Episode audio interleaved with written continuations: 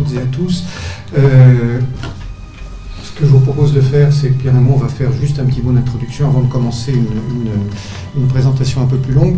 Effectivement, euh, en tant qu'analyste neutre, on ne peut pas ne pas être frappé par la déformation et la désinformation qui se, qui se mettent en place.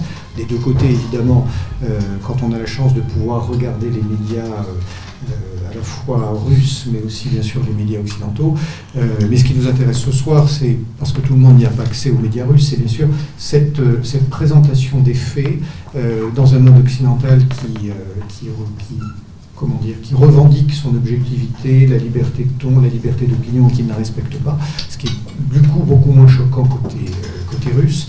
moi, j'aimerais, je vous présenterai deux choses qui me, tiennent à cœur et sur lesquelles on a travaillé avec mon équipe. D'une part, c'est comment est utilisé aujourd'hui, euh, comment est structurée la déformation euh, et la désinformation qui est faite en Occident, quels sont les ressorts qu'utilisent les spin doctors, la, la communication pour, décrédibiliser au maximum l'adversaire euh, russe. Et le deuxième aspect, c'est l'étude que nous faisons des rapports de force au sein de la politique intérieure américaine, parce que c'est ça qui très souvent définit euh, des impacts sur la politique étrangère et qui va euh, les amener à prendre des décisions euh, qu'on voit malheureusement de plus en plus jusqu'au boutiste. Merci Eric, merci à tous d'être venus. Les routes n'étant pas sûres, on va essayer de terminer avant qu'il fasse nuit. Donc, moi, je voudrais traiter d'un sujet que j'ai abordé dans mon dernier bouquin sur le, complexe militaro-intellectuel. Je voudrais traiter la langue de la, crise russo-ukrainienne sous l'angle du sujet que j'ai traité dans mon dernier bouquin, c'est-à-dire comment fonctionne le complexe militaro-intellectuel. Je, je crée ce concept, si vous voulez, par opposition à ce qu'avait dit Eisenhower sur le complexe militaro-industriel, qui effectivement, en pleine guerre froide, était un des moteurs importants de la conflictualité internationale. Mais aujourd'hui, avec la disparition du RSS, le débat stratégique s'est déplacé sur les plateaux télé. Et le débat stratégique s'est d'autant plus déplacé sur les plateaux télé que la guerre est devenue un spectacle en live. Depuis la guerre du Koweït, euh, on regardait, moi je me souviens à l'époque, je rentrais à la maison à midi pour essayer de voir qu'est-ce qu'on disait. Euh, et tous les jours, on devait fournir de l'information. Et aujourd'hui, on est un peu dans cette situation. Donc, du coup, il y a de la place sur les plateaux télé. Là, j'ai découvert qu'on avait 100 à 150 spécialistes de l'Ukraine, si je les ai comptés sur les, les, les 5 de la chaîne d'information continue. Et je ne savais pas que nous en avions tant. Et ce qui vous prouve combien la société française est riche de ses potentialités. Alors, Pierre, un avantage sur moi, je ne regarde plus les médias français. oh bah... Mais bon, en tout cas, de, c'est un traître. Je suis un traître. Voilà. Euh, ce qu'on a fait ces derniers, temps, c'est d'analyser la manière dont euh, les médias structuraient l'information pour faire passer un certain nombre de messages. Et on, identifie, vous allez me dire, c'est pas tout à fait nouveau, euh, une petite vingtaine de techniques utilisées pour absolument faire passer les points de vue euh, occidentaux. Donc, les points de vue occidentaux qui sont essentiellement des points de vue ukrainienne, c'est la propagande ukrainienne qui est servie. Euh, alors quand j'attaque la propagande ukrainienne, encore une fois, je ne, dis pas qu'il n'y a pas une autre propagande de l'autre côté, mais elle est, pour l'instant moins accessible à nos sujets d'études. Et on voit très bien comment les choses se structurent. Alors je garde mon papier sous les yeux parce que le, premier, hein, la première action qui est faite, c'est le storytelling au sens propre. C'est-à-dire qu'on sait très bien qu'il y a toute une série de scénaristes américains euh, travaillant autour de, de, l'équipe de communication de Zelensky qui ont commencé ce narratif à partir de, de l'été dernier, euh, globalement, euh, et qui commencent à créer l'histoire. Et puis, pour que cette histoire prenne, la deuxième méthode qu'ils utilisent de manière massive, c'est le médiatique. C'est-à-dire création d'histoire, et après, il y a une forme de ce qu'on appelle en guerre électronique la L'action par la saturation, c'est la saturation des réseaux par la diffusion massive du message. Le troisième levier qu'ils utilisent, c'est l'émotion.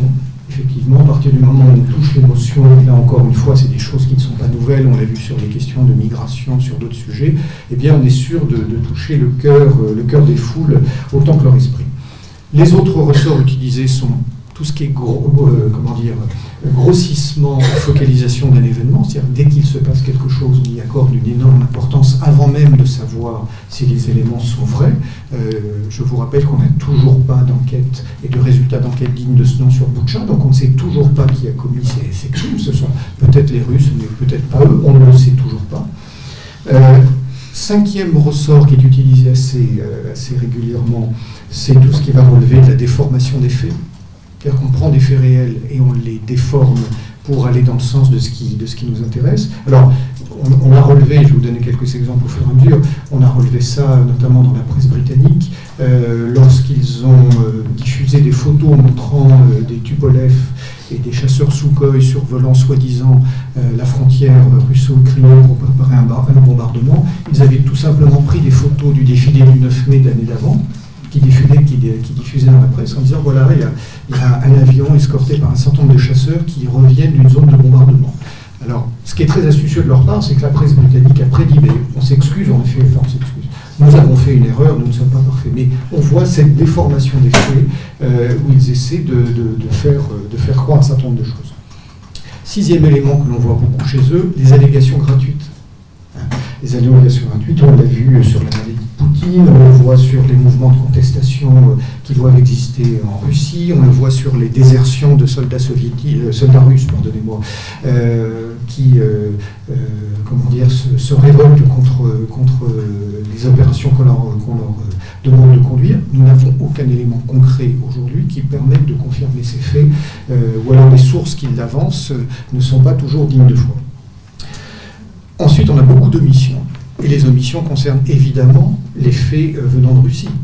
Euh, on oublie de rappeler que, euh, on le rappelle un petit peu, mais pas assez, la disproportion des forces. 120 à 150 000 hommes de l'autre, même si c'est une agression, contre un million d'Ukrainiens. Donc on est là sur, des choses qui, sont, essentielles et qui ne sont pas rappelées. on met aussi de rappeler l'accueil qui est réservé à certains comment dire, dans certaines zones dans les populations à l'armée russe. tout ça est passé, passé sous silence. Huitième, euh, huitième critère qu'on observe, c'est la dissimulation délibérée des faits. À partir du moment, bien sûr, ils vont à l'encontre du narratif occidental. Alors, par exemple, il sort beaucoup de choses dans la presse anglo-saxonne en ce moment, mais déjà depuis plusieurs mois, sur toutes les, toutes les exactions et tous les massacres commis par les forces spéciales britanniques ou par les unités euh, spéciales américaines en Syrie, en Irak et en Afghanistan vous n'en trouvez quasiment pas une ligne dans les médias. Hein. On est bien sûr très disposé à critiquer euh, ce qui est présenté comme les exactions russes en Ukraine, et il y en a probablement, parce qu'il n'y a pas de guerre sans exactions, comme il y a des exactions ukrainiennes en face, euh, on est bien d'accord. Mais par contre, dans un contexte de cette nature, on passe sous silence tout ce qui ressort, même si ce sont des dossiers qui datent de plusieurs années, sur les massacres qu'ont fait les, enfants et les femmes tués par les SAS en puis les, massacres de plus de 30 000 ou 40 000 hommes d'une unité américaine qui s'appelle André Talon et qui était intervenue euh, en Syrie au nom de la lutte contre, contre Daesh. Et c'est essentiel dans ce genre de situation de ne pas, côté occidental, de ne pas rendre compte de faits qui pourraient être, euh, euh, qui pourraient être nocifs. Et on en parlera tout à l'heure sur euh, ce qui a pu se passer aux États-Unis lorsque Biden a voulu qualifier ce qui s'est passé à Butcha de crime de guerre. Neuvième, neuvième méthode utilisée, c'est la diversion. Effectivement, quand un, quand un fait est négatif côté occidental, on évite d'en rendre compte. Alors, entre la diversion et l'omission, ça c'est limite, mais quand effectivement des canons Kaiser ou des lance-missiles euh, IMARS vont tirer sur des populations au Donbass ou sur la frontière russe, ce sont des choses qui ne sont pas, qui ne sont pas évoquées.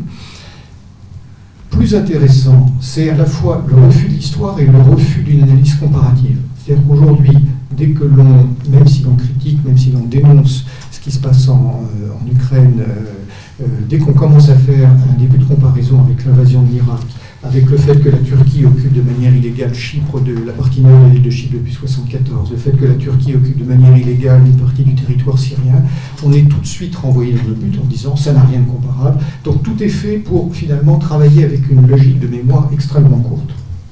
Ensuite, il y a beaucoup de mensonges et de tromperies. Alors, je m'étaler. Vous vous souvenez de ce qu'on a raconté sur l'île aux serpents, sur le, fameux, pilote euh, ukrainien qui aurait abattu je ne sais combien d'appareils, d'appareils russes.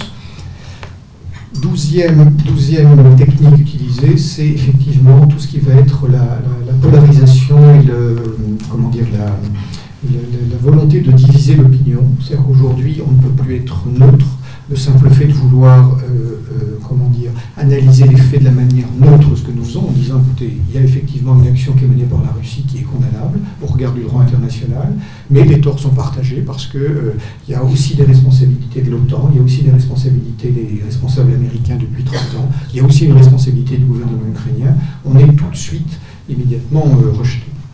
Treizième élément On voit régulièrement la négation de faits réels, où là, il y, a un rejet de la version, des, faits adverses. On le voit sur les, frappes de missiles qui, touchent des centres commerciaux, dont dans certains cas, d'abord on sait on n'a pas d'informations réelles, objectivement, mais on sait quand, quand, on sait comment se passe une opération militaire, on sait qu'un missile ne peut, pas, parfois ne pas toucher sa cible. Ça peut être une, action délibérée, mais ça peut être aussi une action parce que des militaires ukrainiens sont cachés dans un centre commercial. En réalité, on ne sait, on ne sait jamais, mais il y a systématiquement une négation. Quatorzième, euh, quatorzième critère, l'interdiction. Il est impossible aujourd'hui, sauf si on a un peu de moyens, astucieux, d'étudier et de, consulter euh, les, sites, euh, les sites russes. J'observe quand même que les sites de RT ont connu un accroissement de fréquentation beaucoup plus important depuis le début du conflit qu'avant, alors bien sûr en passant par des VPN, et notamment la consultation des sites russes a beaucoup cru aux États-Unis. La disqualification, ça, je crois que ça rejoint tout ce qui concerne la polarisation. Et puis, il y a de plus en plus une interprétation des faits orientés. On en a encore une ces derniers jours. Quand Zelensky a limogé son patron des services de renseignement, la procureure euh, qui était chargée de l'enquête sur Boutcha, qu'il a ensuite renvoyé plus de 30 euh, membres du service euh, du SBU, du service de renseignement russe, tout le monde a dit c'est merveilleux, Zelensky fait le ménage chez lui. Il se serait passé la même chose côté Moscou. On aurait dit Poutine ne contrôle plus son appareil de renseignement, Poutine ne contrôle plus son, appareil judiciaire. Encore une fois, il ne s'agit pas de dire que c'est bien ou c'est vrai, mais ça vous montre cette interprétation euh, erronée. Et puis, dernier critère, c'est bien sûr la diabolisation, sans réfléchir, bien sûr. Hitler, euh, euh, Poutine, c'est Hitler. Et donc, si on met ces, je crois que j'en suis à 17 ou 18, si on met ces 18 techniques d'argumentation et de contre-argumentation qui sont utilisées, euh, encore une fois, elles ne sont pas nouvelles, on les observe à travers l'histoire. Il, y a même un certain nombre d'entreprises comme Thales qui, encore une dizaine d'années, avaient essayé de créer des logiciels euh, à partir de, notamment des écrits de Schopenhauer sur comment on peut faire de l'argumentation et de la contre-argumentation. Mais on le voit aujourd'hui par le menu dans la présentation qui est faite euh, par les médias occidentaux. Alors, encore une fois, quand on regarde ce qui se passe en matière de, diffusion d'informations côté russe, on observe aussi, bien sûr, un certain nombre de, déformations et des informations, puisque la chose qui est très intéressante dans cette période, c'est que la propagande que les deux camps font ne marche que sur leur propre opinion. Dès le début du conflit, il est clair, d'après ce que nous savons, que les Russes ont compris qu'ils ne pourraient pas influencer le monde occidental. Mais inversement, toute la propagande et cette, présentation des faits que nous faisons dans le camp occidental ne déborde pas le camp occidental. il ne marche pas au Moyen-Orient, il ne marche pas en Afrique, évidemment il ne marche pas en Russie, il ne marche pas en Amérique latine. Donc ce sont des jeux parallèles en vase clos qui n'ont un impact finalement que sur, euh, que sur nos opinions. Voilà. Et puis, pour expliquer cette, euh, cette communication ukrainienne, il y a une image que comment dire, que j'aimerais reprendre. Elle n'est pas de moi, elle est de mes chercheurs, euh, euh, mais je trouve qu'elle est particulièrement convaincante. C'est de dire finalement l'armée ukrainienne, c'est comme une start-up. C'est une armée start-up. C'est-à-dire que comme une start-up fait des levées de fonds et doit convaincre régulièrement ses, actionnaires euh, ou ses actionnaires potentiels pour récupérer de l'argent, eh bien Zelensky et son armée régulièrement doivent faire des pitchs euh, pour récupérer des fonds, pour qu'on leur livre des armes. Et donc ils racontent tout et n'importe quoi. On a encore vu avec le maire de Kherson il y a quelques jours qui disait nous allons lancer une grande contre-offensive et à la fin de l'été il n'y aura plus de Russes euh, dans la province de Kherson.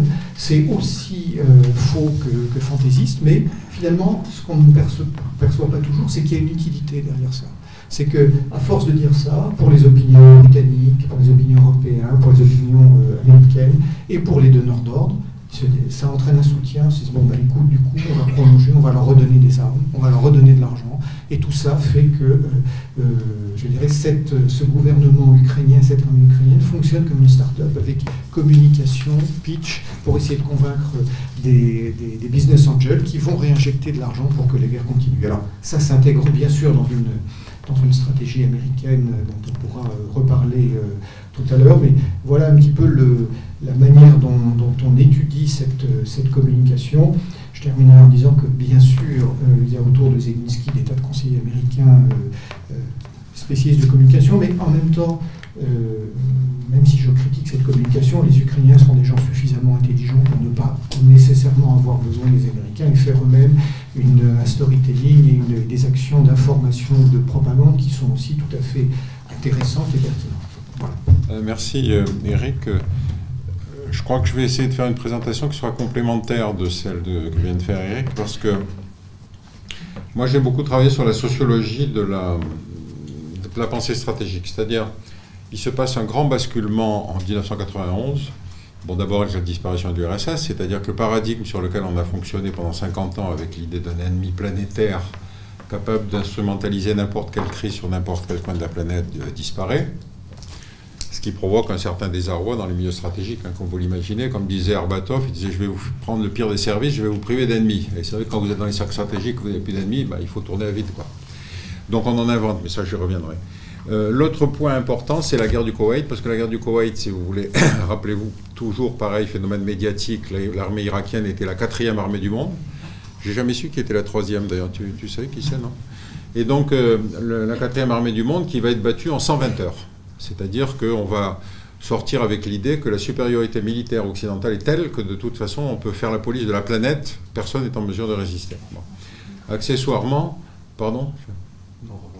Ah oui, d'accord.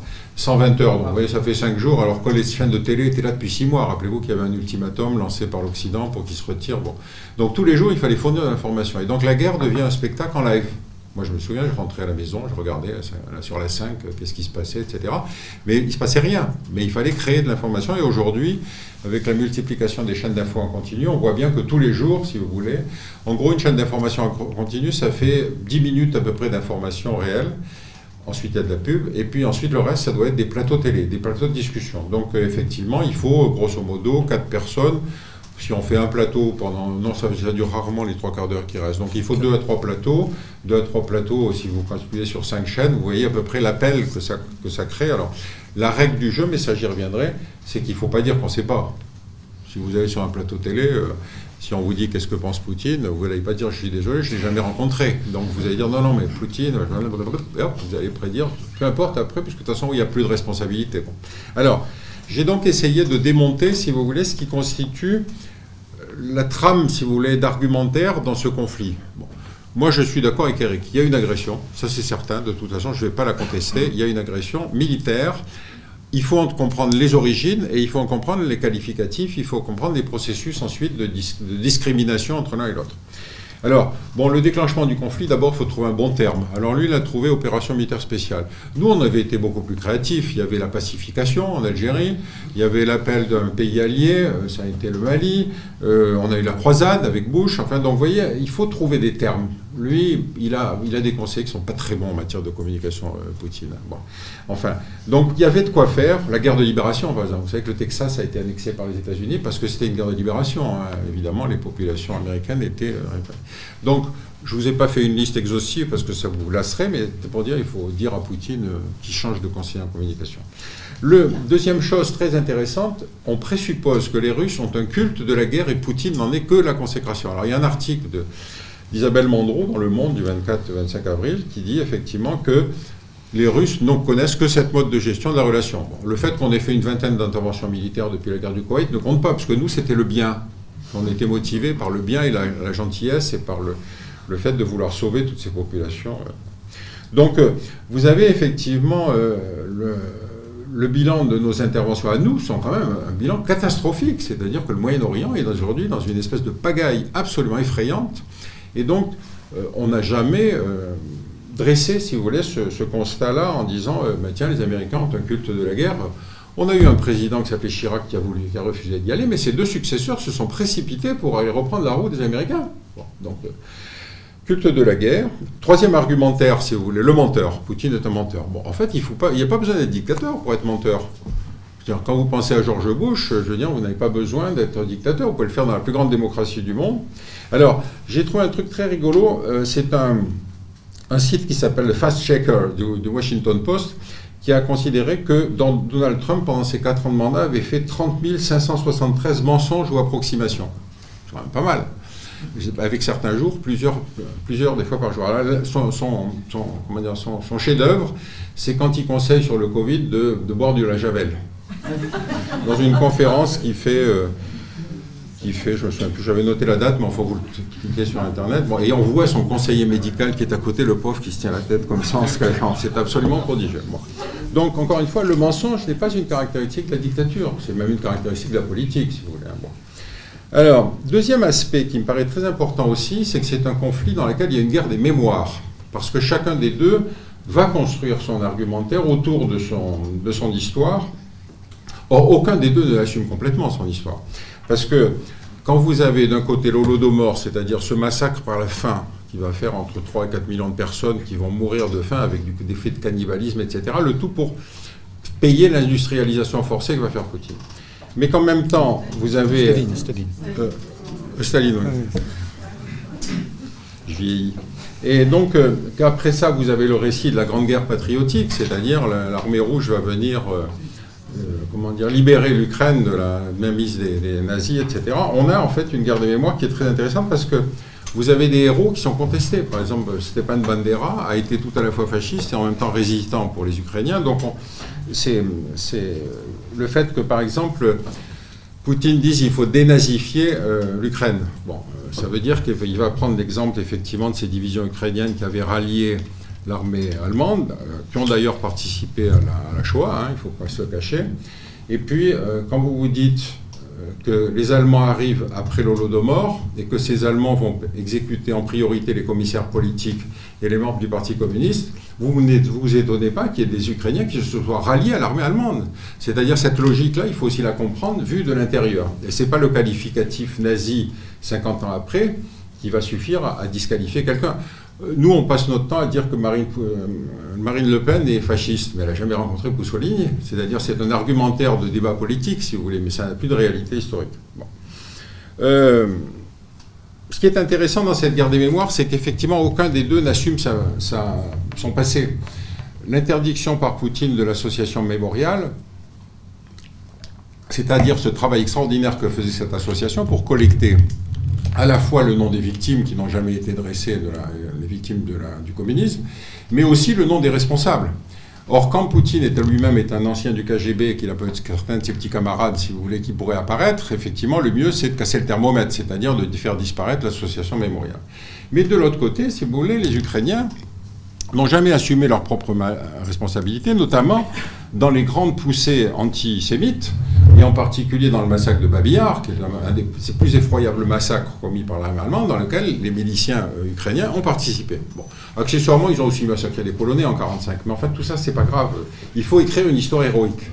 Cette histoire héroïque, encore une fois, il faut être vraiment une, démocratie mûre comme l'a été l'Allemagne, si vous voulez, pour faire ce retour sur son propre passé et reconnaître ses responsabilités. Et donc vous voyez bien qu'on est dans une situation où aujourd'hui on ne peut pas reconnaître ses responsabilités puisque dans cette guerre des mémoires, il faut montrer que votre mémoire à vous, elle est meilleure que la mémoire de l'autre qui est un menteur, évidemment. Ensuite, les sanctions et les réactions internationales. Donc là, c'est notre heure de gloire, parce qu'effectivement, sur tous les plateaux télé, vous pouvez demander que Poutine passe devant la Cour pénale internationale, c'est inadmissible, c'est crime de guerre, patati patata.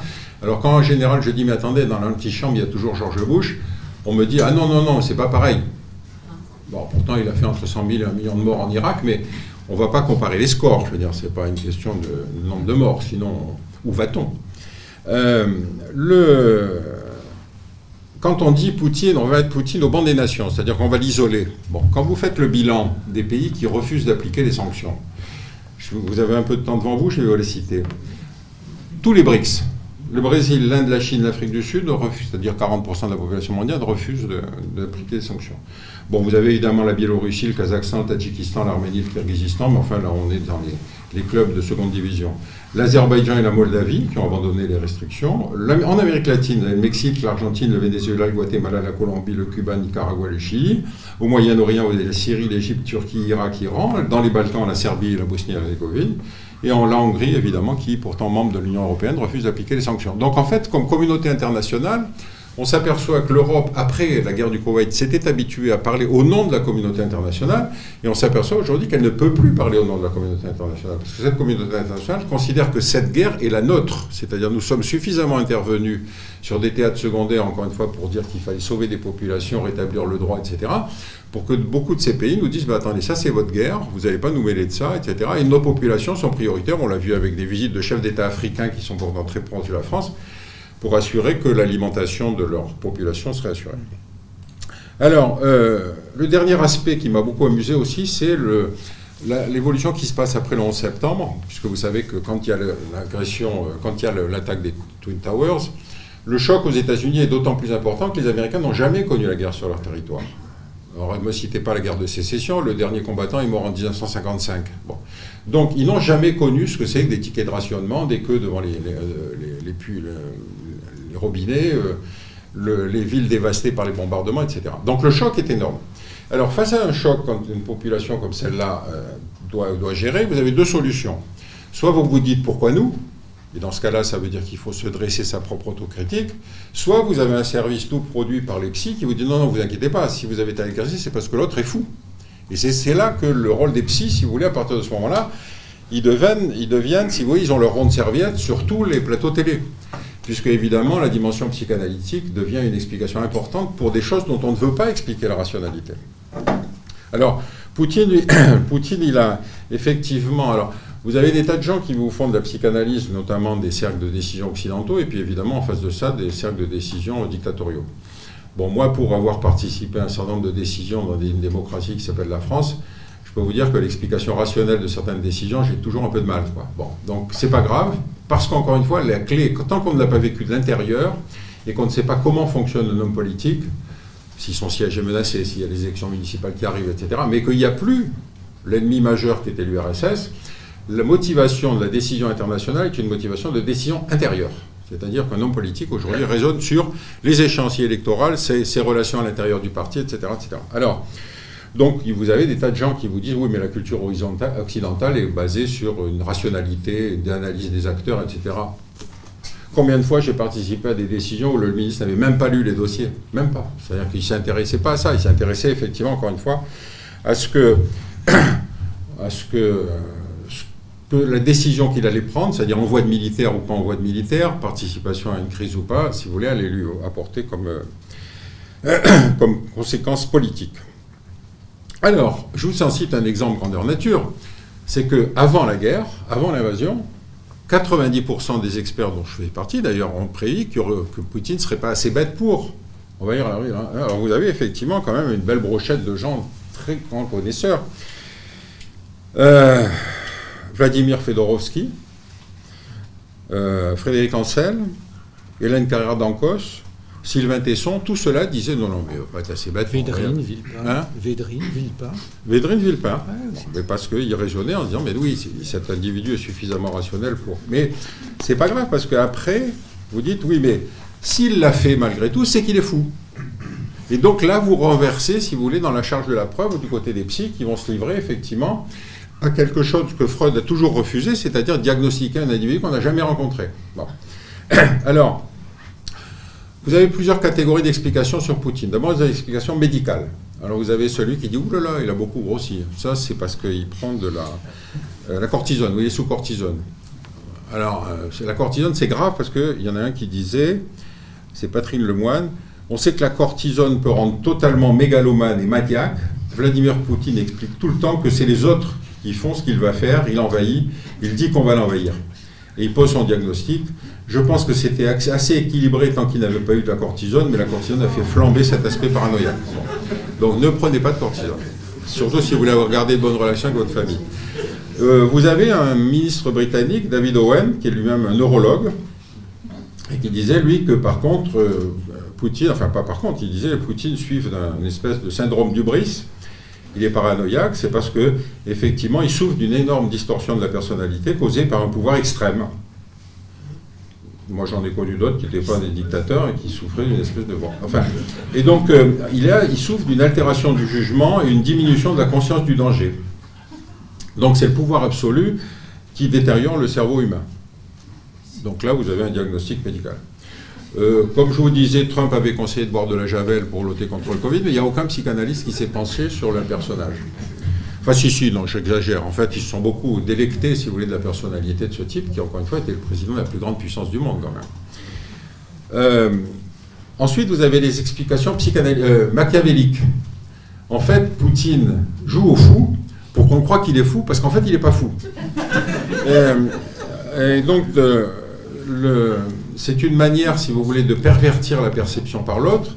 Et donc, vous avez un chercheur de l'EHESS qui s'appelle Victor Shoshkovsky, Ça donne bien quand on a un nom comme ça, parce qu'on pense que ça fait spécialiste de la Russie.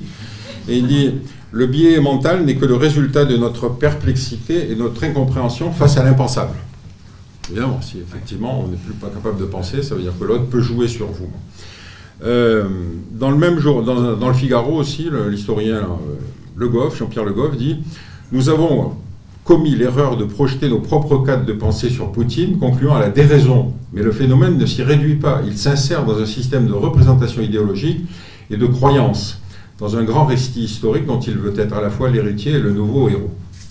J'en connais un certain nombre hein, qui voudraient effectivement jouer un rôle historique, marcher dans les pattes de Gaulle, ou, pour ne prendre que des exemples français. Euh, et puis, dernière gamme d'explications, c'est qu'en fait, fondamentalement, Poutine est un tchéquiste, c'est-à-dire c'est un hérité de la Tchéka, de la Tchéka, de la police secrète donc créée par le régime communiste. Il a toujours raisonné comme ça. Et donc, euh, il est, dès qu'il arrive au pouvoir, il va réprimer l'insurrection en Tchétchénie. Et donc, il va continuer le culte de l'URSS en multipliant les statuts, les, les romans d'espionnage, les films de cinéma, etc., etc. Et donc, quoi qu'il en coûte, il veut rétablir la puissance russe. Bon, tout ça, c'est simplement pour vous donner un balayage rapide. Je ne vais pas continuer. J'aurais pu, aussi déconner sur la question de la, la chasse aux, oligarques. Vous savez que depuis l'invasion, on a décidé de chasser les oligarques. Bon, les seuls qui s'y alignent pas, c'est Londres, comme par exemple la place financière la plus importante de On va voir, on va chercher, nous disent les Anglais. Euh, j'aurais pu aussi vous parler du devoir de protéger. Vous savez, cette invention qu'on a eue dans la décennie 90 pour expliquer qu'il fallait protéger les Kosovars. Bon, pas les Palestiniens, ça c'est pas une catégorie qu'on protège. Et quand les Russes veulent protéger les populations russes, non, non, c'est pas, ils n'ont pas compris comment ça fonctionnait. Ou vous avez le devoir d'ingérence, effectivement, qui est un devoir d'ingérence qui est à usage unique, puisque finalement seuls peuvent le décider. D'abord les, moyens, ceux qui ont les moyens d'ingérer, et encore une fois qu'ils peuvent désigner leur cible. Euh, donc euh, il reste un petit aspect annexe, c'est l'intérêt d'une crise internationale quand on veut faire diversion. C'est-à-dire, quand vous avez une grande crise comme celle-là, eh ben, vous pouvez taper sur les Palestiniens. Il n'y a jamais eu autant de Palestiniens tués, si vous voulez, que depuis la guerre en Ukraine. Vous comprenez bien pourquoi. La place est limitée dans les médias. Et puis en plus, si jamais vous dites ça, vous êtes accusé d'antisémitisme. Bon, moi, j'ai été accusé d'être antisémite, islamophobe, à peu près tout, si vous voulez, parce qu'à chaque fois, quand on dit quelque chose comme ça, si vous n'êtes pas dans un timing médiatique qui valide, si vous voulez, ce que vous êtes en train de dire, eh bien, ça veut dire que vous êtes un méchant. Voilà. Donc j'arrête là-dessus, mais on reviendra si vous voulez, parce que c'est assez rigolo à voir fonctionner, surtout quand on y participe. Voilà. Je rebondis juste un instant avant de vous poser des questions. Il y a, effectivement, j'adhère à 100% à ce que dit Pierre, évidemment. Moi, il y a un élément qui me frappe, c'est que tout est fait pour, nous, pour essayer de nous faire croire que la Russie actuelle est l'Union soviétique. Et inversement, tout est fait pour nous faire croire que les États-Unis actuels sont les États-Unis des années 70 et 80. Alors qu'on a en fait, dans les deux cas, des, des, progressions totalement inversées. Euh, L'Union soviétique des, années 80 jusqu'à la fin de la guerre froide était quand même un système totalitaire avec euh, une volonté en partie de déstabiliser l'Occident, peut-être pas de l'envahir, mais. Et, euh, depuis la fin de l'Union soviétique, il y a eu une progression, même si ce n'est pas la démocratie idéale. Il y a eu euh, la possibilité pour les États d'Europe de l'Est de retrouver leur indépendance, pour un certain nombre de républiques ex-soviétiques de devenir autonomes. Euh, il y a eu des périodes épouvantables, bien sûr, avec Yeltsin, mais il y a eu une tentative de reconstruction, même si ce n'est pas la démocratie que nous vivons en Occident. Donc, les choses ne sont pas idéales, mais on est parti d'un point extrêmement négatif pour arriver à quelque chose de, je dirais, d'un peu mieux. Côté occidental, ce qu'on ne voit pas, c'est qu'il y a eu une inversion. Les États-Unis des années, 70-80 étaient la première puissance démocratique, euh, effectivement, qui était, euh, euh, par beaucoup d'aspects de, sa, politique intérieure et de sa politique internationale, je dirais, respectable. Mais regardons comment les États-Unis ont évolué depuis 2001. C'est une république policière. C'est petit à petit, les Américains ont légalisé la torture faut le rappeler, euh, ils ont pris des avocats du département d'État pour légaliser les actions qui étaient menées à Guantanamo et dans les autres prisons. Il reste une trentaine de prisonniers à Guantanamo que personne ne veut. Euh, voilà. Ils ont bafoué euh, eux aussi les, droits de la charte de l'ONU en 2003 en passant outre une décision du Conseil de sécurité, ce que d'ailleurs n'a même pas demandé Vladimir Poutine. ils ont mis la totalité de leur population sur écoute, avec le, ce qu'ils appelaient le Total Information Awareness et puis les autres systèmes qui ont suivi. ils ont mis en place les enlèvements extraterritoriaux, hein, ce qu'ils appellent les renditions, extrajudiciaires. Pardon. Donc il y a une véritable dérive du système américain qui, bien sûr, l'emmène à un niveau qui n'est plus celui qu'il avait a une vingtaine. Et, dire que les États-Unis aujourd'hui sont encore une grande démocratie, excusez-moi, mais est, une idée qui est totalement, totalement fausse, vu la manière dont ils se comportent à la fois chez eux et la manière dont ils ont une action extrêmement contraignante et, impérialiste sur leurs alliés. Donc ça, c'est aussi une idée qui ne doit pas émerger parce que euh, l'intérêt, c'est que la Russie, quelles que soient ses responsabilités dans ce dossier, doit apparaître comme l'Union soviétique, le monstre qui pendant plus de 70 ans a fait peur à l'Occident, et les Américains doivent toujours apparaître comme le phare de la démocratie et de, l'équilibre du monde, alors qu'on est rentré dans une logique qui est totalement, euh, différente. Et juste en complément, je crois qu'on n'insiste pas non plus sur l'attitude. Alors, des États baltes qui ne sont pas des États baltes. Malheureusement, chaque État balte fait moins qu'une région française et la grande majorité des conseillers politiques, voire des ministres, sont souvent de jeunes naturalisés arrivant des États-Unis. Donc on ne peut pas considérer qu'ils aient. Je suis terrible, dur, terriblement dur là-dessus, mais je suis très dubitatif sur la véritable autonomie de ces États. Ce qui m'inquiète beaucoup plus, c'est la politique polonaise. Jusqu'au boutisme des Polonais est extrêmement préoccupant, avec parfois des, sorties absolument ahurissantes, notamment de, chefs d'état-major des armées, disant il est temps que nous récupérions Kaliningrad. Historiquement, ça prête largement à débat. Donc il y, a toute une série d'éléments faux qui sortent, en plus des, éléments mémoriels orientés qu'évoquait Pierre, qu'il est important de, rappeler. Merci beaucoup. Euh, je vais euh, lancer la première question.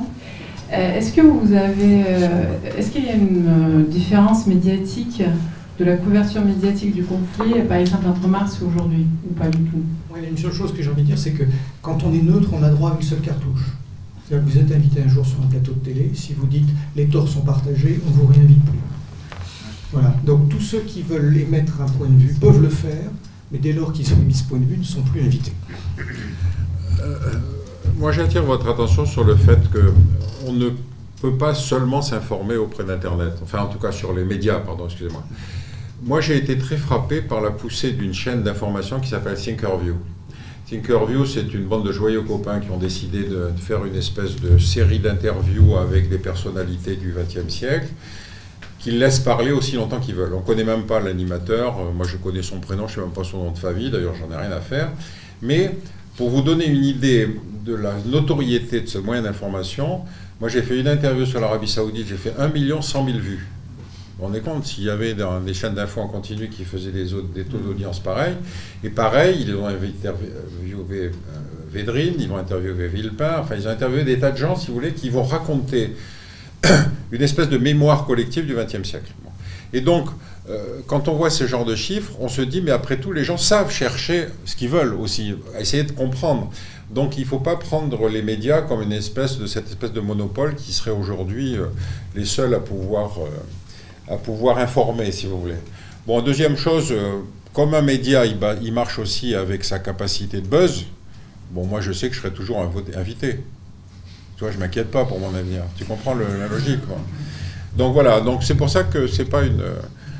Euh, j'ai pas d'inquiétude, si vous voulez. Quand vous vous livrez à des agrégats du genre euh, tous les Russes sont des alcooliques, et puis c'est du même rubrique que l'antisémitisme, c'est-à-dire tous les Juifs sont des spéculateurs qui sont richissimes. Donc le, principe de cette démonstration ne m'étonne pas. Hein. Vous savez, Einstein disait une phrase qui était très intéressante. Il disait il y a deux choses qui donnent une idée de l'infini, c'est l'univers et la connerie humaine. Mais pour l'univers, on n'est pas sûr. Moi, vos, chiffres me terrorisent parce que, étant breton du Morbihan et que nos départements ont eu en France la primauté dans ce classement, je, suis un petit peu vexé dans, mon, dans, ma fierté armoricaine. Non, euh, pour rebondir aussi sur votre question, Birina, est-ce qu'il y a une différence de traitement? Je vais juste vous donner un exemple. Je vous parlais tout à l'heure de ce qu'a dit le, le, maire de Kherson il y a quelques jours en disant on va reconquérir avant la fin de l'année toute la région. Ça a été repris par la totalité des médias français. C'est-à-dire qu'il n'y a aucune preuve, ce sont des divagations d'un homme, euh, euh, alors que ça s'inscrit peut-être dans ce que j'appelais tout à l'heure la logique start-up, il n'y a aucune preuve, il n'y a aucune rationalité, c'est même totalement faux, mais c'est repris de manière massive par la totalité des médias occidentaux. Non, ce qui, est, intéressant, si vous voulez, ça fait partie de ces jeux intellectuels des plateaux télé, c'est qu'on dit quelles vont être les conséquences ailleurs sur la planète d'une crise qui se passe ici?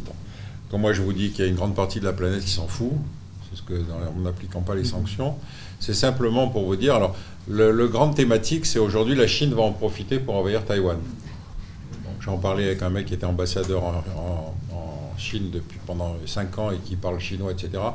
Il m'a dit, tu sais, avec les embêtements comme Xi Jinping en ce moment, il doit certainement penser à autre chose. Mais que par contre, la Chine puisse avoir sa propre logique qui correspond aux intérêts nationaux chinois, on n'arrive pas à l'intégrer. Parce qu'encore une fois, le centre de la réflexion, c'est nous, et donc qu'est-ce que les autres vont faire par rapport à nous? Mais que les autres, aient leur propre vie, leur propre décision, si vous voulez, on n'arrive pas à l'intégrer. Donc euh, ça, c'est la, première chose. Et puis, euh, vous savez, la Russie restera un État euro-asiatique. Hein. Il restera européen, c'est ce que dit le président Macron, donc c'est pas la peine de l'humilier. Et puis il reste effectivement un, État asiatique, mais c'est un État qui est une zone très vide. Vous savez, euh, une grande partie de la, comment dire, de l'expansion coloniale chinoise se fait dans les zones de Sibérie, dans le sud de la frontière, parce que effectivement, vous avez des gens qui s'implantent dans la région. Je ne sais pas si dire que ça, va donner une sécession pour chinoise, mais encore une fois, c'est un pays qui est obligé de gérer des contradictions euh, géographiques.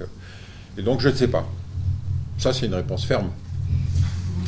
Euh, euh, comme Pierre, pour deux raisons. D'abord, je ne suis pas spécialiste de la Russie.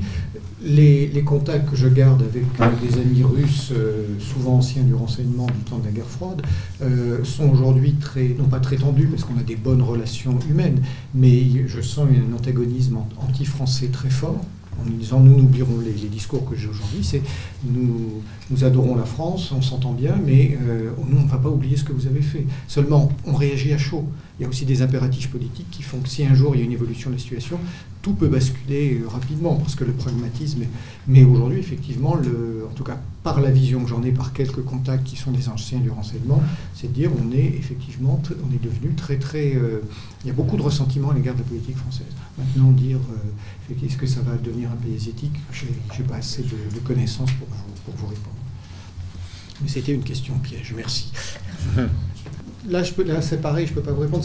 Il y, a, eu une réaction de Poutine, euh, dont j'ai vu quelques extraits, mais je, pas, je ne l'ai pas lu en entier, contre l'agence juive, qui est, l'agence qui est chargée de l'immigration des, euh, des, juifs de, Russie pour qu'ils puissent aller, euh, aller en Israël.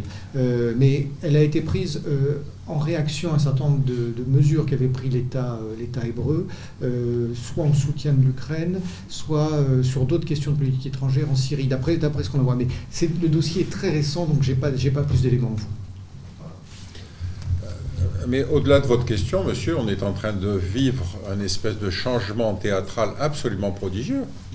Que l'Arabie saoudite aujourd'hui euh, reconnaisse Israël, qui l'aurait parié il y a quelque temps ça veut dire qu'il y a des moments où, si vous voulez, au-delà de l'approche idéologique, vous avez une approche réaliste, c'est-à-dire que les Saoudiens considèrent que la grande menace, c'est l'Iran, alors je ne vous fais pas le qualificatif des, dénonciations de, du caractéristique de la population iranienne, qui sont des brutes fanatiques, etc., qui n'ont aucune culture, qui ne sont pas des vrais musulmans. Donc j'arrête hein, pour M. Khalili, parce que sinon le pauvre. Donc vous avez, vous avez aujourd'hui un changement absolument incroyable de reconnaissance de l'État d'Israël par les États du Golfe. Euh, et qui se fait dans un certain nombre de domaines, et en particulier dans le domaine du renseignement, puisque effectivement, les Israéliens ont mis au point un certain nombre de moyens informatiques, si vous voulez, qu'ils ont vendus dans l'ensemble de la planète, qui vous permettent, à vous et à moi, de savoir qu'on est écouté. Bon, moi, j'ai rien à dire, donc c'est pas grave. D'abord, tu, disais tout à l'heure, Pierre, qu'on était nombreux à se tromper qu'on ne pensait pas que Poutine euh, déclencherait ce conflit. Euh, aujourd'hui, euh, il y a finalement beaucoup plus d'opinions divergentes aux États-Unis qu'en Europe. Hein, il y a toute une série d'articles qui sont sortis euh, dans, le New York Times, dans le Washington Post, qui sont pourtant des, médias mainstream américains, euh, et dans le monde universitaire et dans le monde des experts américains, qui montrent par A plus B ce qu'on pressentait, mais ce dont on n'avait pas de preuve, que l'opération de, reconquête du Donbass par l'armée ukrainienne était anticipée. Et c'est pour ça que dès novembre, je, fais une, digression pour revenir à votre sujet, c'est pour ça que dès novembre, on voit les Américains quasiment annoncer les dates euh, d'invasion euh, de la Russie en Ukraine, le 16 puis le 21, parce qu'ils avaient déjà planifié avec euh, le état-major de Zelensky la date de reprise des bombardements, donc ils savaient pertinemment que, dès lors que les bombardements reprendraient, en tout cas ils espéraient que Poutine, enfin que la Russie réagirait, et ce qui leur permettait de donner des chiffres aussi précis. je dois avouer que on, avait des éléments sur le sujet, mais on se disait les Russes sont quand même suffisamment astucieux pour ne pas tomber dans ce piège. Euh, et finalement, je pense que c'est aussi un calcul de la part de la Russie qui considère que ce n'est pas un piège et qu'elle est maintenant en mesure de, mener cette action.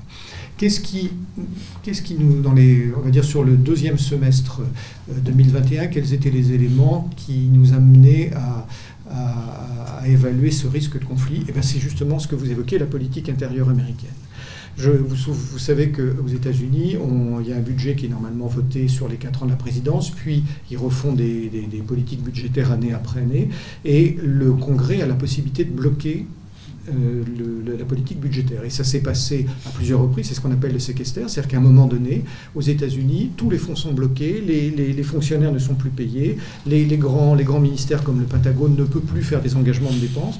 Et sous le, dès l'arrivée de Biden, euh, il n'a eu euh, qu'une autorisation d'engagement budgétaire sur un an. Elle a été bloquée dès novembre et elle a été reconduite en. J'ai plus les, dates particulières en tête, vous le trouverez dans une des notes qu'on a publiées. Elle a ensuite été reconduite pour quelques mois, puis pour quelques semaines. Et à chaque fois que les débats avaient lieu au Congrès, à chaque fois que euh, l'administration de Biden se voyait finalement bloqué sur le redéclenchement d'une politique budgétaire sur plusieurs mois, sur plusieurs années, qui lui permettait de faire des engagements de dépenses, on voyait l'utilisation de l'argument euh, de la menace russe qui montait en puissance. Et, euh, et, donc les liens entre les débats intérieurs aux États-Unis, la politique intérieure, euh, au-delà même des pensées des néoconservateurs, parce qu'on a, on a plusieurs strates, font que euh, dès qu'on voit ces blocages se multiplier dans les structures étatiques américaines, on, le voyait déjà il y a 3-4 ans, on se disait qu'est-ce qu'ils vont faire? Est-ce qu'ils vont déclencher une guerre dans quelques temps? Dans les, Je crois que c'est au moment de la deuxième année du mandat Trump, il y a eu une situation similaire et on avait une vraie crainte de se dire ils sont capables de déclencher quelque chose contre l'Iran pour résoudre leurs problèmes de politique intérieure. Surtout avec Trump. Euh, je suis, oui, sur, sur, la question iranienne, oui, mais plus le temps passe, plus j'aurais tendance à penser que Trump, pour lequel je n'ai aucune admiration, est finalement beaucoup moins dangereux que, Biden. Euh, autre élément qui est préoccupant aujourd'hui aux États-Unis, euh, et le la CIA et le Pentagone ont publié des choses sur le, sur le dossier, c'est quand Biden a dit, après l'affaire de Boucha, ce sont des crimes de guerre. Et vous savez que les Américains refusent d'aller devant la Cour pénale internationale. Mais à partir du moment où le président américain qualifie de crime de guerre des actions de cette nature, ça, ça donne ipso facto le droit à un avocat américain de considérer qu'il y a crime de guerre, et immédiatement le Pentagone et la CIA ont réagi en disant surtout ne faites pas ça, parce que sinon nous allons, nous allons être attaqués par des avocats américains, peut-être mandatés par des Irakiens, des Yéménites, pour tous les massacres et les exactions et les, enfin, les exactions, les, on va dire, ce qu'ils appellent les dommages collatéraux. Biden s'est malgré tout euh, comment dire, entêté. Il a nommé euh, cette jeune femme dont j'oublie le nom. Euh, euh, une jeune femme issue de la, communauté haïtienne qui, était une sombre, qui devait être la troisième ou la quatrième porte-parole et qui s'est trouvée tout de suite euh, projetée en tête de, l'actualité. Et il a demandé au département d'État euh, de lancer une enquête pour faire en sorte que l'action russe en Ukraine soit qualifiée de crime de guerre. Pour l'instant, ça n'a pas débouché. Ce qui est intéressant de voir aujourd'hui dans le débat américain, c'est que les démocrates sont très inquiets de l'évolution de, la santé de, Biden. On se demande s'il va se demande s'il va terminer son mandat. Il est extrêmement euh, impopulaire. On se dit que s'il ne termine pas son mandat, il faut, se pardon, il faut surtout pas que ce soit Kamala Harris qui prenne la suite parce qu'elle n'a aucune expérience. Alors je ne la connais pas, encore une fois, je reprends ce que disait Pierre tout à l'heure, c'est ce qui ressort. Et ils sont en train de réactiver la disposition juridique qui fait qu'un président américain doit être nécessairement né sur le sol américain, qui avait été levé pour Barack Obama. Et là, ils essaient de la remettre pour empêcher Kamala Harris d'arriver au pouvoir, ce qui fait que dans l'ordre protocolaire, ce serait euh, Anthony Blinken, le secrétaire d'État, qui, en cas d'impeachment ou de, de, maladie de la part de Biden, prendrait le pouvoir. Alors, Blinken, sous des airs extrêmement, euh, extrêmement policés, extrêmement discrets, est presque un faucon. C'est quelqu'un qui est, qui est extrêmement virulent, notamment dans, la politique anti-russe. Et puis il y a les mid-terms qui vont arriver.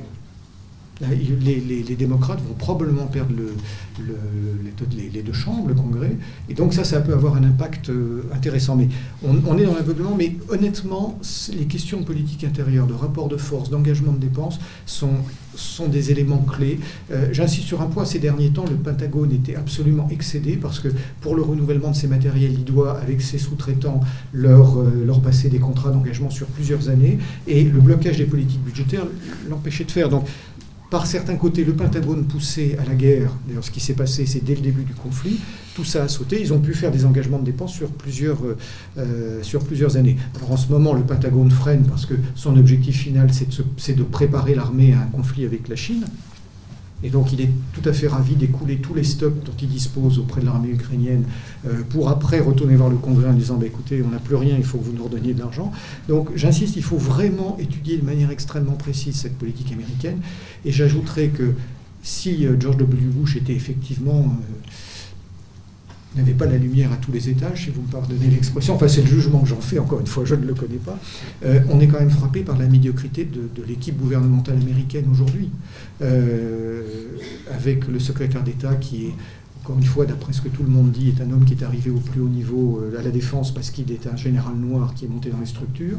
Euh, et, cette, et ces divergences qu'il y a aujourd'hui dans, dans, la structure américaine entre les néoconservateurs qu'on va trouver dans les deux partis, l'influence des familles Clinton et Bush derrière le, derrière le pouvoir euh, actuel, les divergences entre les démocrates eux-mêmes, fait que, je crois que j'en parlais à la fois que ça entraîne une, une difficulté pour les Russes à lire ce qui se passe dans le gouvernement américain.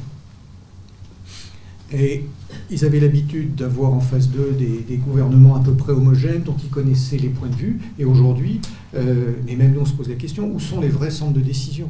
Parce qu'il y, a ce qu'on appelle l'état profond, euh, mais il y a des états profonds dans tous les états. Il y a, des, politiques qui poussent euh, à, continuer à essayer d'emmener la Russie dans une guerre d'usure en espérant l'affaiblir un jour.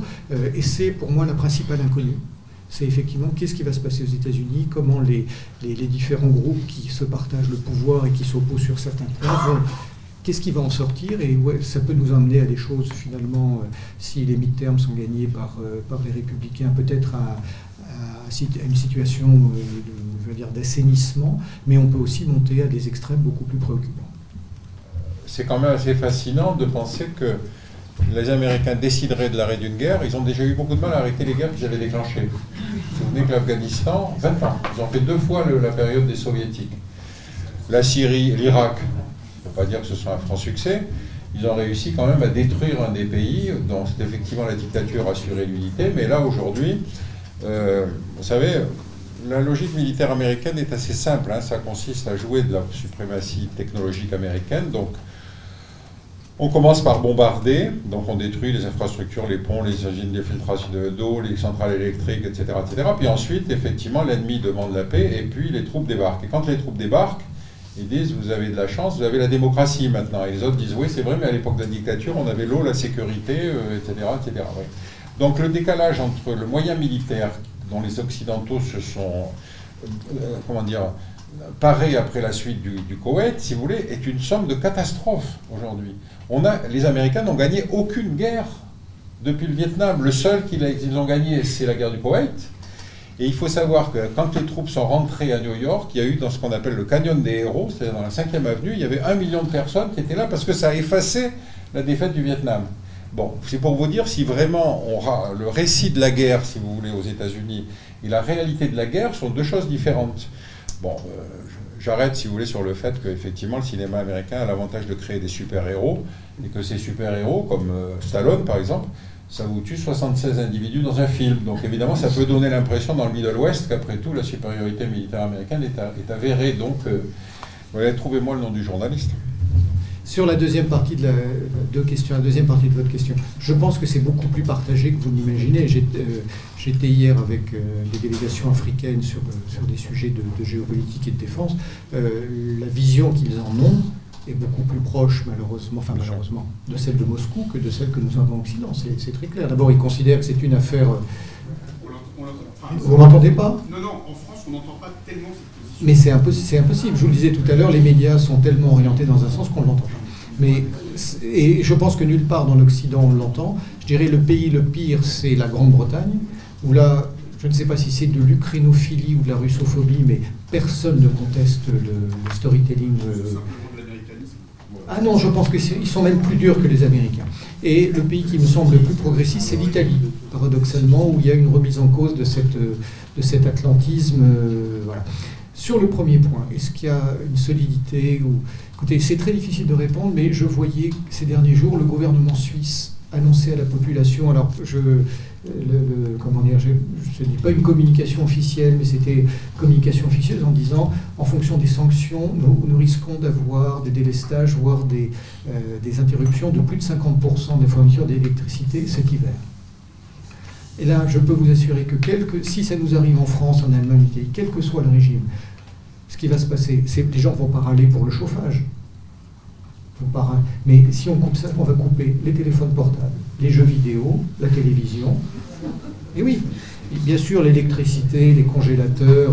Euh, et là, il n'y a plus rien qui tiendra. Parce que même si on bloque les exportations, même s'il y a moins de moutarde dans la rayon, même si on, s'alimente moins, les gens tiennent. Mais vous leur coupez les téléphones portables, la télévision et les jeux vidéo, ça va exploser. Enfin, c'est mon sentiment. Et, là, je ne sais pas si c'est des choses qui sont, si sont des choses qui sont vraiment prises en compte, euh, parce qu'on on joue avec le feu en matière d'approvisionnement énergétique. juste pour finir de répondre à votre question, donc euh, effectivement, si la crise s'accentue avec la Russie, il va falloir renégocier des contrats gaziers avec d'autres fournisseurs. Alors dans le genre, vous avez l'Iran, le Qatar, vous avez l'Arabie saoudite, euh, je veux dire, vous voyez que finalement, on va avoir un choc entre de la réelle politique et de, la politique des droits de l'homme. D'un seul coup, on ne va plus euh, être aussi insistant, si vous voulez, sur la libération des prisonniers politiques, les journalistes, etc. etc. Votre question est d'autant plus intéressante qu'effectivement, le personnage de Poutine a, si vous voulez, eu un cursus politique euh, très, très qu'il faut refaire dans la continuité. N'oubliez pas qu'il succède à un ivrogne qui s'appelle Yeltsin. Cet ivrogne avait été obtenu comme engagement oral des Occidentaux euh, l'idée de la non-extension de l'OTAN et un certain nombre de garanties, puisqu'il avait dissous le pacte de Varsovie, etc. Et je tiens ça d'un homme qui assistait à ces réunions. D'un homme qui a assisté, qui a entendu les promesses faites, etc. Bon. Poutine prend le pouvoir dans un contexte qui est assez proche, si vous voulez, de celui de la guerre de 14-18 pour nous, c'est-à-dire les Russes nous ont tellement fait peur qu'après la dissolution du RSS, on était dans l'idée qu'il fallait mieux leur faire payer, si vous voulez, cette peur qu'ils nous avaient infligée. Et donc on a privilégié une démarche de sécurité par rapport à une démarche diplomatique. La démarche de sécurité, ça a été l'extension de l'OTAN, mais il était difficile de résister aux pays satellites qui demandaient enfin avoir une protection contre le pays qui les avait humiliés pendant 50 ans. Donc euh, c'était difficile de refuser l'extension de l'OTAN. Et effectivement, le point nodal, ça a été euh, l'Ukraine. Les États baltes, ça s'est fait sans trop de difficultés, mais enfin, effectivement, le, point nodal, ça a été le, cas de l'Ukraine. Donc, Poutine est dans la situation d'un homme qui va remettre sur pied un État qui a été dans un état de délabrement absolument inimaginable. C'était pire que l'Allemagne, si vous voulez, des années 30. 40% euh, de l'économie russe démonétisée. Ça veut dire qu'il fallait aller faire des courses avec euh, des bouteilles de lait pour échanger contre, j'en sais rien moi, des, médicaments, etc. Donc, euh, au lieu d'avoir à ce moment-là, si vous voulez, une politique de coopération, d'aide, de remise sur pied, si vous voulez, du système, on s'est dit, bon, après tout ça, c'est un ennemi qui disparaît. Et effectivement, ça, n'avait que du bien. Et quand, donc, quand Poutine commence par persécuter les gens qui ont pillé la Russie à l'époque de Yeltsin, euh, Khodorkovsky, c'était un milliardaire à 25 ans. Moi, j'ai jamais réussi. À 25 ans, il était milliardaire parce qu'il s'était approprié le. Euh, L'appropriation privée des biens collecteurs. Pardon C'est le l'inverse du communisme, l'appropriation privée, c'est la Oui, c'était le contraire du communisme, c'est l'appropriation personnelle. Et quand il, va, quand il va foutre en tôle, effectivement, euh, vous allez avoir des organisations humanitaires qui disent attention, il faut lui garantir un procès honnête, au lieu de fermer sa gueule. Mais c'est quand même extraordinaire. Alors qu'est-ce qu'ils ont fait les oligarques? Ils ont dit oulala, ça va mal, donc on va mettre l'argent à Monaco, on va mettre l'argent à Londres, on va mettre l'argent en Suisse. Donc vous voyez cette espèce d'hypocrisie extraordinaire qu'on a eue vis-à-vis de Poutine. Et puis ensuite, effectivement, l'idée qu'après tout, euh, la Russie est une puissance, personne ne peut le contester, mais dont la caractéristique coloniale est très particulière à comprendre. La colonisation russe a été une colonisation d'extension géographique. Ce n'est pas une colonisation lointaine comme on l'a fait nous avec l'Algérie, l'Indochine, etc. C'est-à-dire que quand l'URSS explose et que des Russes qui, à l'époque, euh, dans l'époque du RSS, se mariaient avec une Ukrainienne, pouvaient très bien aller vivre en Ukraine ou en Russie, ça posait strictement aucun problème. Mais d'un seul coup, vous avez des frontières administratives qui deviennent des frontières politiques. Et dans ces frontières politiques, vous avez des Russes des deux côtés. Et ces deux côtés sont. Ces, Russes sont en général sur des zones frontalières avec la Russie. C'est-à-dire que vous avez une espèce de, comment dire, de crise de conscience de la Russie, ou si vous voulez, cette espèce de, de comment dire d'écroulement de l'ancien empire est aussi un écroulement dans la colonisation. Enfin, les 30 millions de Russes, si vous voulez, qui sont aujourd'hui à l'intérieur de la Russie, sont un problème. Euh, nous, quand on quitte l'Algérie et l'Indochine, si vous voulez, c'est fini. on n'en parle plus, il n'y a, plus de, suite, etc. Mais là, le problème est vital. C'est dans la manière dont on réglera la question des minorités russes en Ukraine qu'on aura la jurisprudence qui va suivre. Et donc, si on ne le fait pas dans une formule diplomatique, rien n'est interdit de penser qu'effectivement, euh, Poutine, fort de son succès, pourrait ensuite poursuivre au Kazakhstan, euh, dans d'autres pays périphériques. Pas dans les États baltes parce qu'ils sont couverts par l'OTAN. Mais enfin, en gros, le problème, il va au-delà, si vous voulez, de cette discussion euh, franco-française euh, qu'on a aujourd'hui. Est-ce qu'il peut y avoir un changement d'attitude des Américains? Oui. Les Américains nous ont toujours habitués à faire des changements de portage euh, à 180 degrés, généralement sans en prévenir leurs alliés européens. On l'a vu sur la Syrie, on l'a vu sur d'autres. Donc, euh, euh, je rappelle que les, Américains n'ont jamais acheté autant d'hydrocarbures, euh, gaz et pétrole russes qu'en ce moment, que 80% des entreprises américaines sont toujours en Russie, alors que les nôtres sont sont rentrés. Et ainsi, à un moment donné, ils considèrent que leurs intérêts sont, mis en jeu, euh, soit pour des questions économiques, soit par rapport à une autre menace. Ils sont capables de changer très rapidement parce qu'ils sont très pragmatiques. L'Europe suivra, mais l'Europe en paiera encore plus les pots cassés. À mon sens, ne sera pas prévenue. Là, j'extrapole les situations passées. Je ne peux pas être devin. Mais euh, et puis l'establishment européen fait un petit peu ce que lui demande Washington. Aujourd'hui, quelle est l'autonomie réelle de nos dirigeants politiques dans les différents États par rapport à ce que veulent les Américains? Je, elle, est quasiment, nulle aujourd'hui. Qui peut prendre quel État, même s'il est excédé par l'atlantisme, est capable de prendre une, position politique différente de celle de Washington? Il y a finalement à sa façon que Victor Orban qui, euh, qui s'inscrit en faux contre cette, contre cette logique. Et on, comment dire, et je ne juge pas l'homme et son régime, mais je juge la politique étrangère. C'est le seul qui, pour l'instant, ait pris un minimum de, distance. Euh, et il est intéressant de voir de quelle façon il sera amené à, à le payer, parce que je pense qu'on lui fera payer. Juste une remarque à propos de votre question. Cette guerre nous apprend un certain nombre de choses sur la réalité actuelle, hein, pas sur le mm. futur, encore une fois. Il n'y a que le futur qui soit imprévisible. Hein. Pour l'histoire, on arrive assez bien à la reconstituer. Cette guerre nous confirme un certain nombre de choses qui étaient des mythologies qu'on avait construites à l'époque de la guerre froide. Déjà, lors de l'invasion de l'armée rouge en Afghanistan, l'armée rouge avait rencontré des difficultés terribles de logistique, d'approvisionnement, de volonté de combativité, etc. Mais à l'époque, des observateurs qui allaient souvent en Afghanistan, comme Olivier Roy, disaient Mais c'est bizarre, c'est une armée qui ne sort pas de ses cantonnements, etc. etc. Bon. Mais pourquoi, comment pouviez-vous penser détruire, si vous voulez, ce mythe de l'armée rouge omnipotente dans un moment où c'était la guerre froide? Donc on vous disait, cher ami, laissez ces choses-là à, des spécialistes. Et d'ailleurs, on a un programme d'armement qui se développe, il est hors de question de le remettre en question. Cette guerre confirme le mauvais état de l'armée russe. Cette guerre, on la voit effectivement, euh, rappelez-vous, l'offensive devait prendre Kiev, elle s'arrête à la frontière. Bien avant Kiev, elle se redéploie complètement, elle, bon, elle piétine, etc. etc. Pourquoi je vous dis ça? Parce qu'encore une fois, le sort n'est pas joué. Euh, quand on commence une guerre, en général, on, a toujours des conseillers autour de vous qui vous expliquent, euh, chef, vous savez, on a une armée formidable, on va vous faire ça vite fait, bien fait, etc les Finlandais, ils avaient un peu résisté à l'époque de la, grande époque de l'armée rouge, quand effectivement les, Soviétiques ont envahi la Finlande et ils en ont gardé un souvenir bien. Les Soviétiques en ont gardé un souvenir douloureux. Donc encore une fois, le match n'est pas joué. Et surtout, le match n'est pas joué dans la durée. C'est-à-dire qu'effectivement, euh, est-ce que Poutine pourra toujours justifier d'envoyer des, conscrits, parce que n'oubliez pas que l'armée russe continue à fonctionner avec des conscrits, c'est-à-dire avec des gens, des corps qui doivent rentrer, des familles à qui il faut expliquer qu'ils sont allés mourir euh, dans un pays où après tout il n'y avait pas d'enjeu principal, surtout quand vous êtes recruté en plein milieu de la Sibérie. Donc encore une fois, on a des fragilités des deux côtés, et je, moi je ne fais pas de pronostic, je ne sais pas ce qui va se passer. Et puis le basculement vers la Chine, si vous voulez, vers l'Asie. Euh, quand vous ne savez pas quoi dire en matière de géopolitique, vous annoncez un basculement ça marche toujours. De toute façon, personne n'est là pour vous le contester, puisque le basculement est un avenir, si vous voulez. Hein. Bon.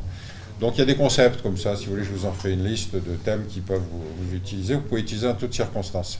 Euh, votre euh, analyse vient en conforter, si vous voulez, ce que je disais, c'est-à-dire que cette guerre est en train de redessiner complètement la géopolitique mondiale, et encore une fois, l'Occident perd le droit de parler au nom de la communauté internationale. Maintenant, le sommet de Saint-Pétersbourg entre les Russes et les Africains je me permets de rigoler largement, parce que les Russes ne savent pas ce que c'est que les Africains. Vous voyez ce que je veux dire? Parce que la France-Afrique, n'oubliez pas que ça fonctionnait dans les deux sens. Regardez le renvirement du Mali. Mali, on intervient en urgence pour défendre le pays contre Bamako, contre l'offensive djihadiste. Et puis finalement, ils nous lâchent pour prendre Wagner, effectivement. Donc, euh, sur la question des Africains, euh, je, suis moi-même d'une famille mixte, si vous voulez. Les chiens. Et pour moi, c'est du même niveau que la propagande polonaise en disant euh, Poutine envahit l'Ukraine, après l'Ukraine ce sera la Pologne, ce sera l'Europe centrale. C'est-à-dire qu'on joue, on joue à se faire peur dans un sens de propagande, sur l'Alaska, c'est ahurissant. Non, on n'a pas d'éléments là-dessus. Je vous invite à lire le, le titre m'échappe, je crois que ça s'appelle Pour la France, le, livre d'Hubert Védrine, qui, qui doit faire 800 pages, qui est le, recueil de ses discours, d'extraits de livres, qui est très, très instructif, parce qu'on euh, n'a pas beaucoup de, grands géopolitologues, et euh, vraiment, il y a des choses très intéressantes dans, ce livre. Euh, et notamment, il rappelle toute une série de, réflexions du président Mitterrand sur les Américains et sur la faiblesse de l'Europe par rapport à ça. Aujourd'hui, notre marge de manœuvre, surtout depuis le début de ce conflit, elle est totalement réduite. C'est tout au sens propre. Ce conflit a déclenché une réatlantisation de l'Europe. Et euh, je ne vois pas comment on va s'en sortir. Alors, il y, a, quand même un paradoxe, c'est que depuis des années, euh, bien avant ce conflit, on nous rebattait les oreilles de sur l'espionnage chinois, sur l'espionnage russe. Alors, ce sont des réalités qui existent. Tout le monde espionne tout le monde. Mais par contre, euh, lorsque la NSA écoute euh, la totalité des dirigeants européens, ça, ça fait la une des infos pendant 2-3 jours et ça disparaît. Et puis surtout, l'application extraterritoriale du droit américain et son impact sur les entreprises françaises. Euh, je crois qu'on en est à 15 ou 17 milliards d'amendes imposées à des entreprises françaises, donc ils sont rentrés directement dans le budget de, l'État américain par le département du, Trésor et du DOJ. L'espionnage russe et chinois cumulés sur les dernières années en France, même si ça nous a volé des technologies, même si ça, ça a essayé d'avoir de l'influence sur les cercles de décision, ne nous a pas coûté autant en termes mmh. d'argent, d'emploi et de destruction de, et de, de, de, rachat ou de vol de brevets. Donc mais on reste, c'est ce que je disais tout à l'heure quand je vous faisais la comparaison entre l'Union soviétique et la Russie d'un côté et puis les États-Unis des années 70-80 et ceux d'aujourd'hui, c'est qu'on reste sur des idées qui sont anciennes. Les États-Unis sont, nos alliés, c'est une grande démocratie. On est sur euh, des gens qui sont aujourd'hui, dans beaucoup de cas, nos, adversaires. Euh, on voit comment ils vont tirer parti avec leur industrie d'armement de, l'ensemble de l'augmentation des budgets de défense euh, en Europe, malgré tous les problèmes qu'ils ont avec le F-35. Donc petit à petit, c'est un assommoir qui se met qui se met sur l'Europe. Alors, moi, il ne me surprend pas, parce qu'il n'y a encore que les Français pour penser qu'une défense européenne est possible. Il y a 20 ans qu'on croit ça, il y a 20 ans que tous nos partenaires européens nous montrent chaque jour, qu'ils soient italiens, allemands, néerlandais, euh, belges, qui n'y croient pas un instant, et que pour eux, il n'y a que l'OTAN. Donc, monsieur disait quand est-ce qu'on va se réveiller? Le problème, c'est qu'il y a très très longtemps qu'on est endormi sur beaucoup de sujets. Juste une remarque que la crise a provoquée. Vous vous souvenez que le président Macron déclarait de l'OTAN qu'il était en état de mort cérébrale. Mais heureusement, grâce à Poutine, l'OTAN retrouve une vitalité avec de nouveaux candidats entrants, y compris des pays scandinaves. C'est-à-dire, de... on est donc dans une géopolitique où moi je suis moins pessimiste, si vous voulez, parce que, encore une fois, euh, euh, nous, on a, on a, comment dire, ayant connu le déclenchement des deux guerres mondiales, si vous voulez, c'est vrai qu'on a une réticence à la guerre qui est beaucoup plus forte que non les Américains, pour les raisons qu'on a évoquées tout à l'heure. Euh, et donc on est quand même fondamentalement une puissance consensuelle et pacifiste. Alors est-ce que ça va suffire à nous protéger et à faire que diplomatiquement on peut remettre sur, le, sur les rails un certain nombre de moyens d'échange, etc. Je ne sais pas. Enfin bon, je continue à rester optimiste européen. Moi, je, quand je refais l'historique, si vous voulez, depuis 91, et en particulier sur les questions européennes, je reviens sur ce que je vous disais tout à l'heure. On n'a pas cherché à construire une architecture de sécurité avec la Russie, parce qu'on s'est dit, de toute façon, ce pays est durablement affaibli, et donc on va enfin travailler euh, entre nous. Je vous prends un exemple. la crise yougoslave, on n'a jamais associé les Russes à la négociation. Jamais. Or, les Serbes, vous savez, sont des orthodoxes proches de Moscou. Or, les Serbes étaient considérés comme responsables de la crise, ce qui était vrai d'ailleurs. Mais encore une fois, si on avait voulu ne pas régler la question sur, sur le plan strictement militaire, on aurait pu effectivement y associer les Russes. Alors quand on décide, par exemple, que le Kosovo doit être libéré de l'influence de la Serbie et qu'on bombarde Belgrade pendant 50 jours, euh, vous vous dites, c'est quand même étonnant qu'on n'ait jamais pensé à demander aux Russes s'ils pouvaient influer un peu sur le régime de Belgrade Bon, et pour aujourd'hui, si vous avez une Serbie qui continue à soutenir la Russie en Europe, c'est parce qu'effectivement, on a encore une fois pensé gérer les questions sans la Russie. Or, la Russie est un fait géopolitique européen. Donc, je ne sais pas où ça va aller, mais encore une fois, cette idée, si vous voulez, qu'il y avait une espèce de revanche à prendre de la peur que nous avait fait l'URSS pendant la guerre froide, a continué à, dicter, si vous voulez, des postures diplomatiques que, je trouvais idiotes et qu'on pensait d'ailleurs pouvoir résoudre. Cela dit, euh, c'est nous qui sommes allés chercher les Américains quand même hein, pour le Kosovo, parce qu'effectivement, on n'avait même pas les moyens. Vous savez, quand on a envoyé des casques bleus à, Sarajevo, on s'est dit, mais vous allez voir, le seule apparition de casques bleus français et britanniques, ça va vite les calmer. C'est mal connaître les Serbes, hein, ils avaient repoussé les Allemands, et donc euh, pensaient qu'ils auraient peur de nos casques bleus. Moi, je ne pense pas que Poutine, pour vous répondre, euh, ait pris en considération l'Europe. Parce que même, on le voit dès, qu'on parle avec les Américains, dès qu'on parle avec des grands acteurs internationaux, ils considèrent les relations d'État à État, mais ils ne considèrent pas l'Union européenne comme une entité euh, géopolitique euh, capable de réaction. Et je vais plus loin, je pense que toutes les annonces qu'a faites Poutine depuis 2007, son discours à Munich, et qu'un certain nombre d'autres euh, représentants ont fait dans la presse euh, russe en disant l'Ukraine sera une ligne rouge absolue à ne pas franchir, ont donné des arguments aux Américains de dire puisque c'est là la ligne rouge, eh bien on va pousser jusqu'au bout parce qu'on sait que les Russes n'accepteront pas cette ligne rouge et passeront à l'offensive. Et on a de plus en plus d'éléments qui nous amènent à penser que dans leur, dans leur euh, stratégie jusqu'au boutiste de pousser à la réaction de Moscou, ils ont fait ça. Donc, sincèrement, je pense que Poutine regarde, d'après les éléments qu'on a, encore une fois, regarde beaucoup ce qui se passe à Washington, parce que c'est l'adversaire, c'est le partenaire majeur. Euh, il regarde bien sûr ce qui se passe à Berlin, à Paris, à Londres, mais qu'il se soit préoccupé d'une attitude européenne euh, globale euh, dont finalement personne ne tient vraiment compte, à part sur des questions humanitaires ou commerciales, Personnellement, je ne pense pas. Surtout qu'on voyait monter ces dernières années euh, le mépris des, Européens en disant vous êtes des auxiliaires des, Américains. et on voyait monter une deuxième chose, moi, qui m'a beaucoup frappé, mais dès les années 92, quand on a rétabli les premières relations avec les services russes et qu'on échangeait euh, entre anciens du renseignement français et, russes, les, les Russes nous disaient n'oubliez pas une chose, la Russie n'a pas perdu la guerre froide. L'URSS a perdu la guerre froide, mais la Russie n'a pas perdu la guerre froide. Donc nous ne sommes pas les Allemands de 45. Donc ne nous traitez pas comme des vaincus, ne nous humiliez pas comme si nous étions... On a gagné la guerre du renseignement, ils avaient gagné la guerre du renseignement, indéniablement. Nous avons perdu la guerre des idées politiques, puisque le système libéral est quand même bien meilleur que le système totalitaire, mais ne nous aucune, à la différence de l'Allemagne, aucune force étrangère n'est rentrée en URSS, en Russie du coup.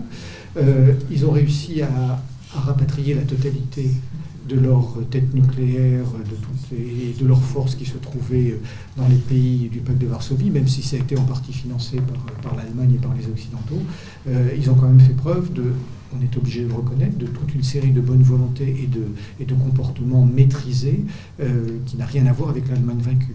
Et finalement, quand on revient un petit peu en arrière, on se demande si ces, toutes ces affirmations qui n'ont cessé d'être faites depuis 20 ans n'ont pas euh, nourri la stratégie américaine en disant on sait qu'à partir de ce moment-là, ils réagiront.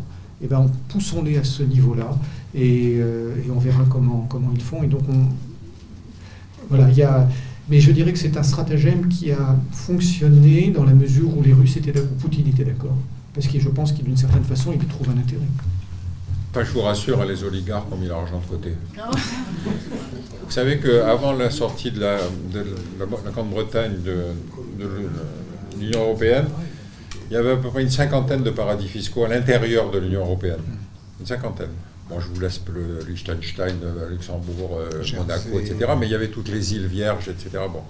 Donc, penser qu'on va avoir une espèce de norme bancaire dictée par la morale, arrêtons, quoi, arrêtons. Euh, on est sur un système où, effectivement, on va faire du facial, on va bien sanctionner quelques citoyens russes, ça fait toujours bien, et puis on peut toujours l'expliquer dans la communication de la banque. Mais fondamentalement, euh, on va pas toucher à des, on va pas toucher aux intérêts fondamentaux des oligarques. Hein. donc, euh, rassurez-vous, si vous avez de l'argent en Suisse, vous ne serez pas menacé.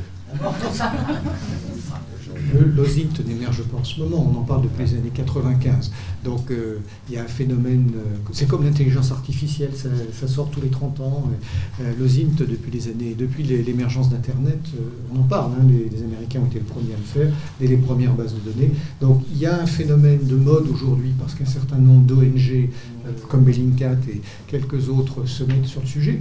Mais d'abord, l'OSINT, c'est il faut avoir des sources, mais ensuite il faut être capable de traiter l'information. Donc si vous n'êtes pas vous-même un expert du sujet, ou vous n'êtes pas passé par le renseignement pour savoir quelles sont les techniques d'analyse, comment ne pas avoir de biais cognitifs, comment ne pas se tromper, euh, et aujourd'hui c'est finalement un espèce de, succès euh, d'année qui n'est pas, euh, pas fondé. Pour moi, c'est comme tous les fact-checkers qu'on trouve dans les médias.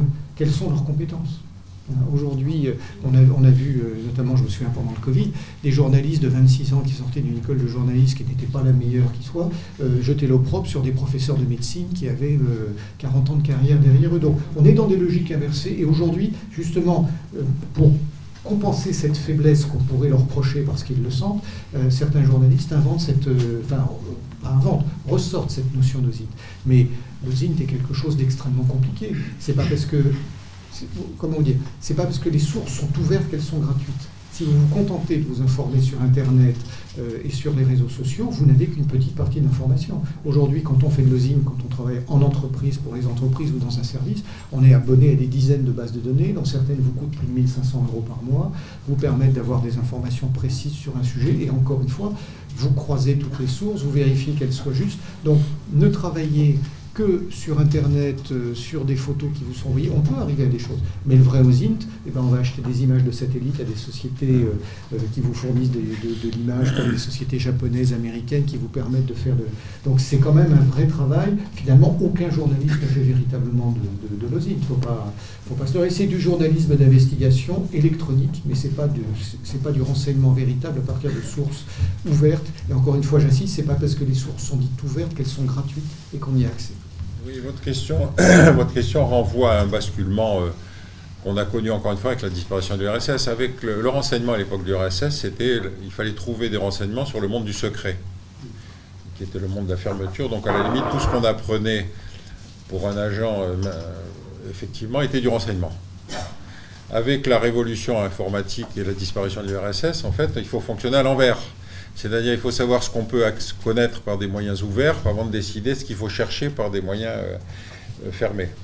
Donc euh, ça, c'est une transformation qui effectivement supposée la formation d'experts, comme le disait Eric, sur des gens qui sont capables de traiter toutes les sources d'information en combinant différentes choses de façon à savoir ce qui est vrai par des moyens d'open source. Moi, je vous cite un exemple. Il y a quelqu'un qui a fait ma biographie sur Wikipédia. Il y a une erreur dedans. Je n'ai jamais corrigé jamais corrigé, mais je me suis dit, on va voir.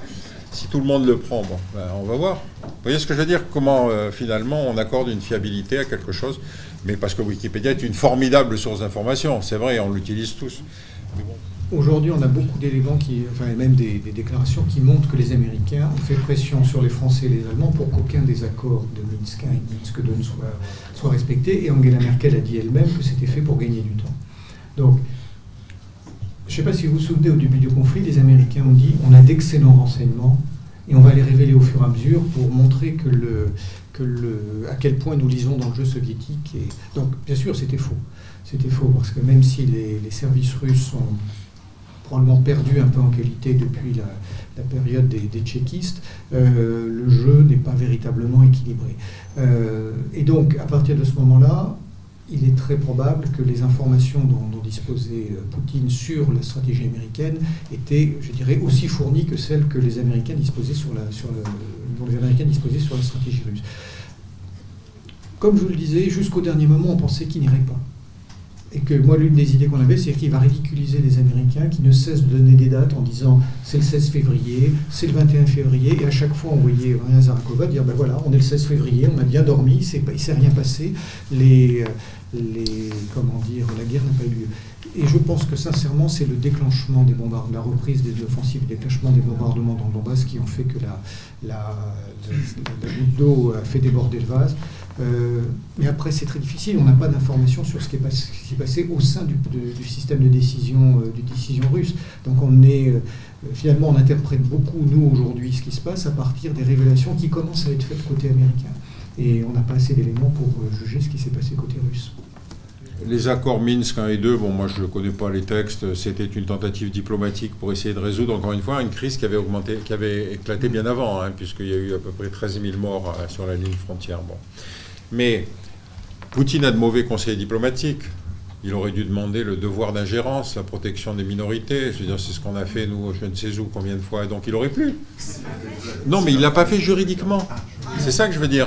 Il le présente politiquement.